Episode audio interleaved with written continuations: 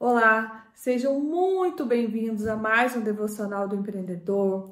Já estamos aí no finalzinho do nosso ano, caminhando para os últimos devocionais do ano.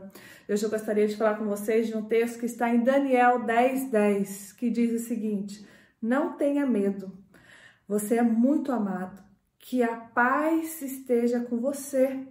Seja forte, seja forte. Aqui ele fala duas vezes: seja forte, seja forte. Essa palavra foi dita por profeta Daniel, com certeza no momento que ele estava passando por dificuldade, que estava tendo medo. Às vezes a gente fica apreensivo porque a gente sente medo de alguma situação, a gente se sente fraco e a gente acha que nós somos uns seres humanos com menos fé.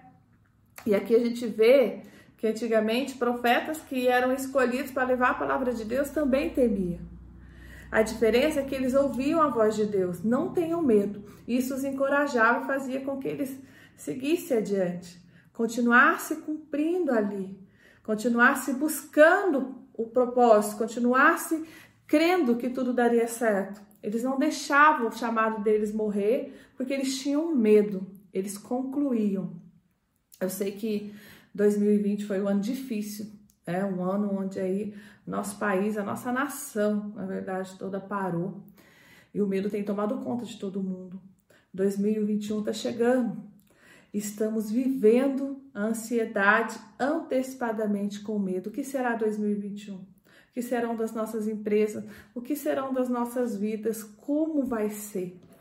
Baseado em que? Em 2020. Mas aqui Deus está falando: não tenha medo, você é muito amado. O Senhor nos ama. A gente não precisa que as pessoas à nossa volta nos aprovem por algo, porque Deus nos ama. A gente não precisa temer pelo que vem pela frente, porque Deus nos ama. Se a gente passa por momentos difíceis, por momentos de dificuldades, mas se a gente tem certeza do amor de Deus, que Ele está conosco, Ele vai nos tirar dessa situação bem mais forte, não tenha dúvida.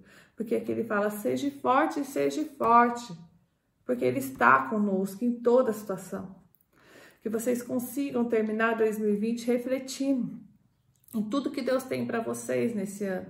Foi um ano de desafios? Foi. Mas qual foi o aprendizado? O que você está levando desse ano? Como está a sua situação hoje, na sua casa, com a sua família, na sua empresa? Deixe tudo arrumado. 2020 foi um ano onde nós tivemos que parar, o mundo teve que parar.